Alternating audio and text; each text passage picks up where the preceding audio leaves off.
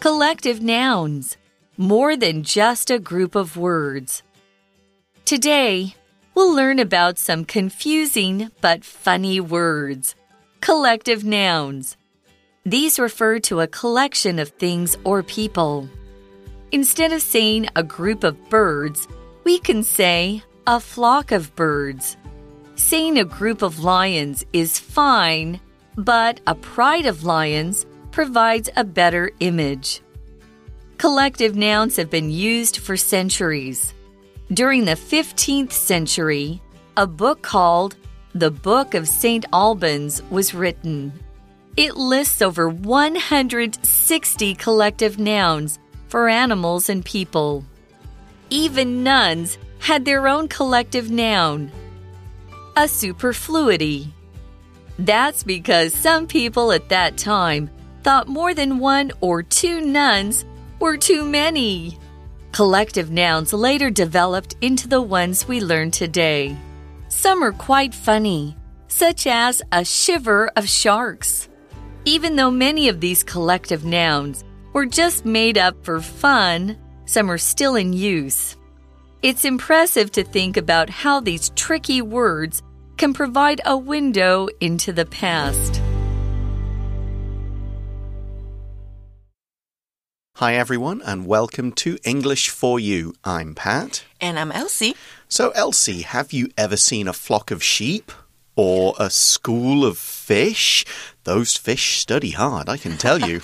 I've seen sheep and I've seen fish, but what do you mean by a school of fish or a flock of sheep? Well, maybe we can answer those questions by looking through today's article on collective nouns. So let's see how it begins. It starts by saying, Today we'll learn about some, some confusing but funny words collective nouns. So, something that is confusing, it's hard to understand. It's not 100% clear. When you look at it, you will be like? Huh? What what's this again? Hang on. I, I need to read this again. I just don't get it at all. So these words you think a fish, a school of fish, they're not studying, they're not lining up, they're not wearing uniforms. How come it's a school? Maybe you don't understand. That's because it's a bit confusing. Here's an example sentence The teacher tried to explain the math lesson, but it was still too confusing for us. We didn't understand it. Confusing 这个形容词啊，就是令人混乱的，或是令人困惑的。那我们也可以说 puzzling。 P U Z Z L I N G。那如果你要形容自己啊感到困惑，你要用的是 confused，也就是把它变 ed 结尾的，或者是 puzzled 也可以。So here we're talking about collective nouns. Collect 这个动词啊，它是收集。那你在字尾加上 i v e，变成 collective 啊，它就是一个形容词，代表集体的。所以 collective nouns 指的就是集合名词。So what is a collective noun? That's the whole point of this article. Well, we see in the sentence these collective nouns refer to a collection of things or people. So it's a group, it's uh, many of them all together in one place. Refer to something 代表的是描述或是意指，so they can be things, people, or animals, such as a group of birds, right? Yeah, we can definitely use a group of birds. And in fact, the article points out instead of saying a group of birds, we can say a flock of birds. And that's the whole point of these collective nouns. It's not just saying like a group or there's a load of birds over there. It's using one special word that's usually associated with this animal. Like we wouldn't say a pride of birds or a flock of lions. It's kind of like this one word is mainly used for these things flock of sheep, flock of birds, but not flock of fish. It's a school. Now, in that sentence, we had the phrase instead of, which is to have or choose one thing instead of another. You might say, let's order Uber Eats instead of cooking tonight.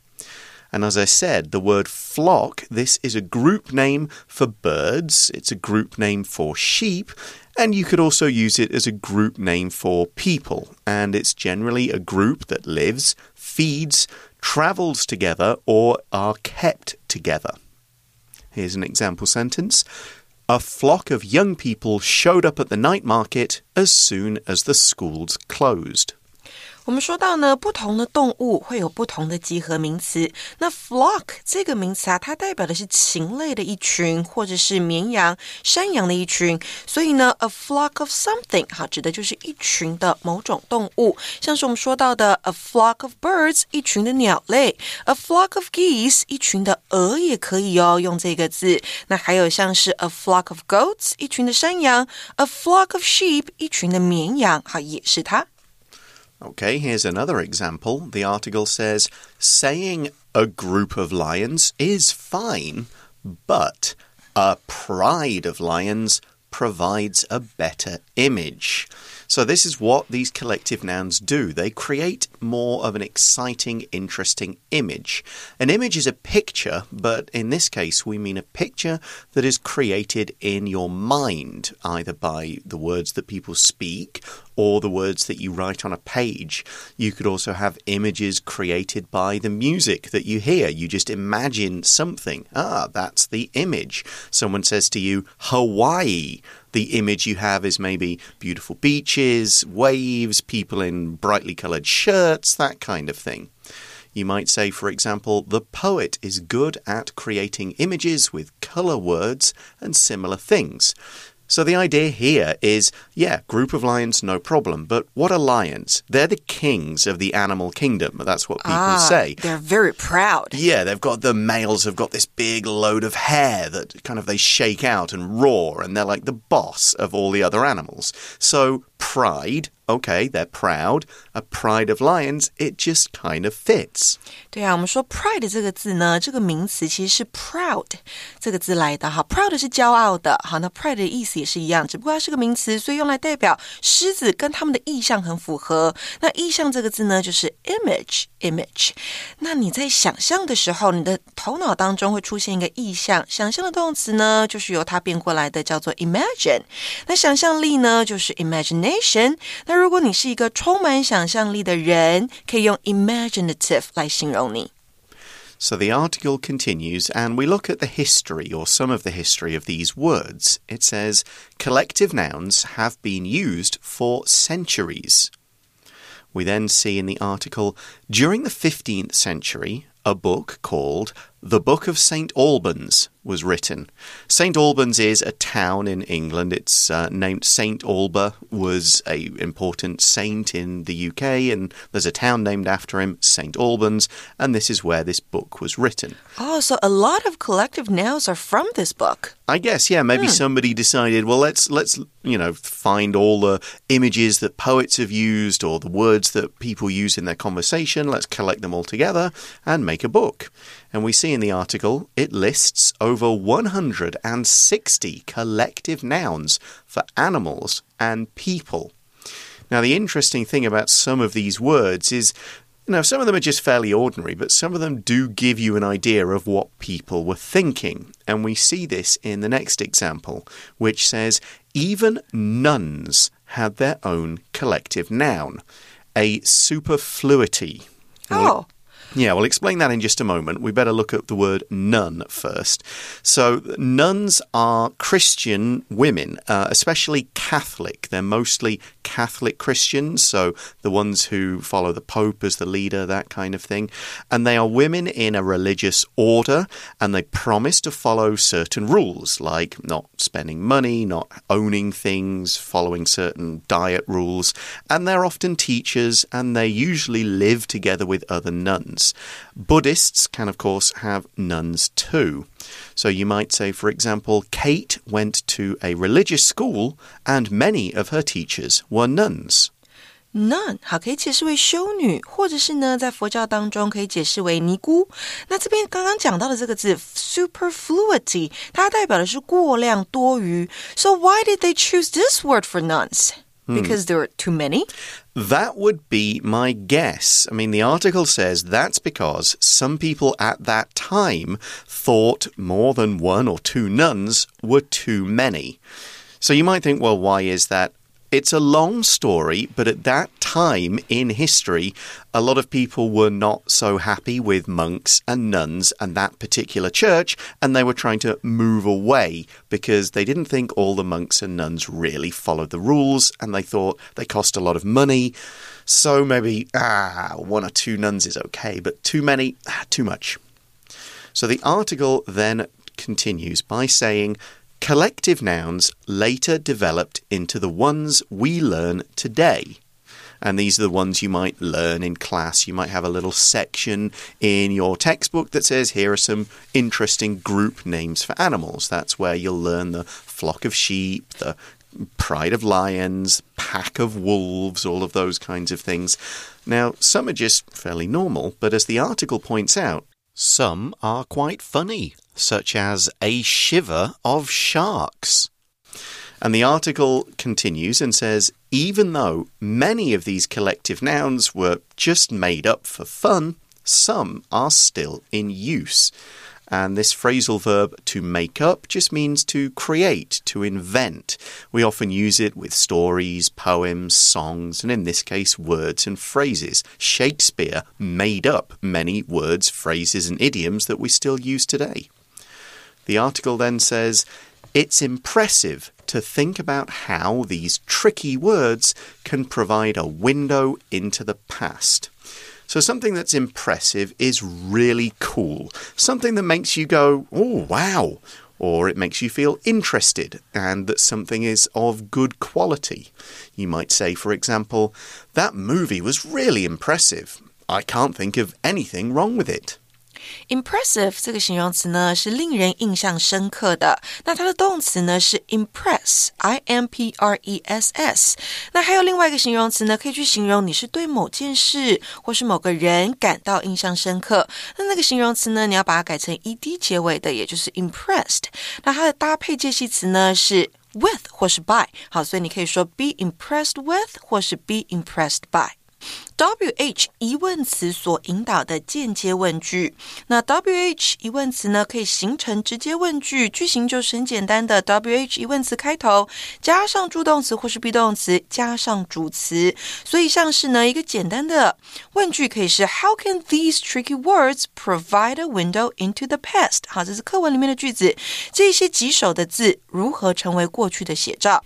但当 WH 疑问句并入另外一个直述句或是 Yes No 问句的主要子句时，WH 疑问句的结构呢会因而改变，主词与动词位置对调，成为间接问句，又称为 WH 名词子句。那间接问句呢，常置于表示询问、告知、知道等意思的动词之后，像是有 know、有 ask、有 wonder、tell、sure 这些字等等的。好，那句型就会是。呢？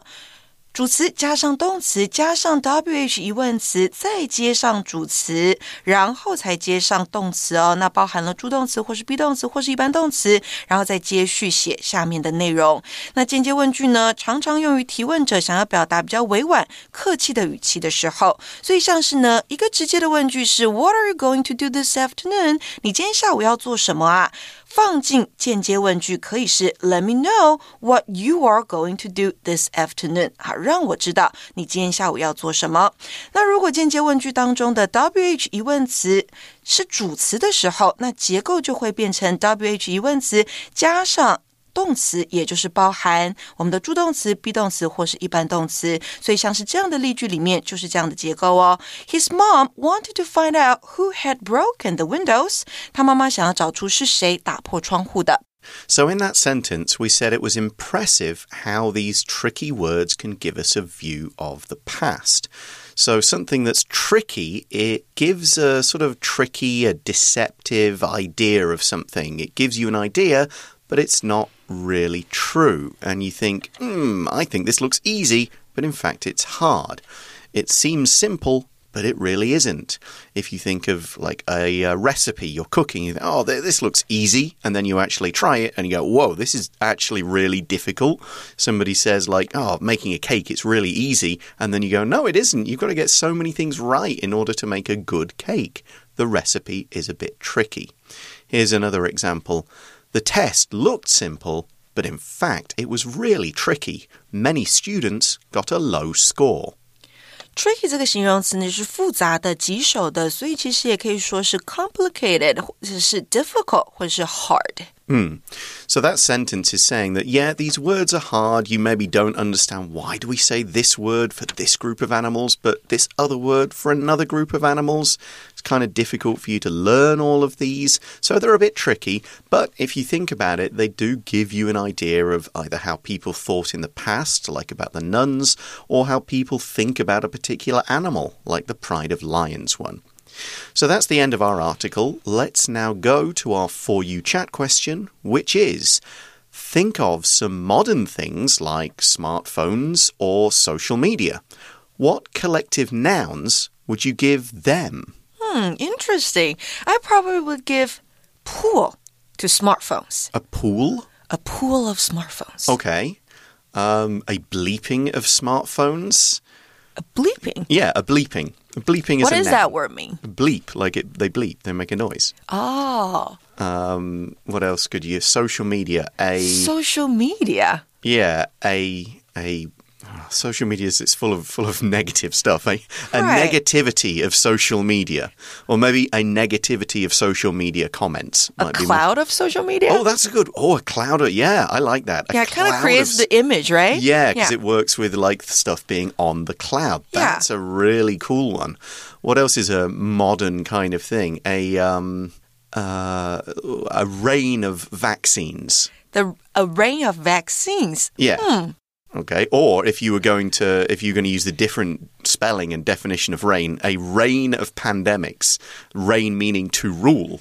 Like so the pandemics rule over Uh-huh. Oh, everybody. that reign. Yeah, that kind of reign, like a queen reigns over a kingdom. So that's Understood. some kind of modern stuff like that. You could have fun with it, and I encourage people do have fun with it because having fun with words is what got a lot of these words and collective nouns invented in the first place. So if you're writing, you want to be creative, like Elsie did with the cloud thing of social media, just go ahead and do it, and maybe that phrase will stick and it will become part of the language. Go ahead and try. But that's all we've got time for. Thanks very much for listening. For English for You, I'm Pat, I'm Elsie. and we'll see you again soon. Bye bye. Bye. Vocabulary Review Confusing. Mark spent a whole day on the confusing puzzle, but he still wasn't able to complete it. Flock. When the farmer called, the flock of sheep quickly followed him, as they knew it was feeding time. Image. Vicky has an exact image of her dream vacation in her head. Nun. During our visit to the church, we saw a group of nuns praying together for peace. Impressive.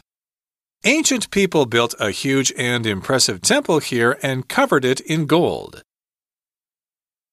Tricky. Jack thought the puzzle was really tricky because it required good math skills, which he doesn't have. 智慧小补帖。 Collective. Refer to something. Superfluity.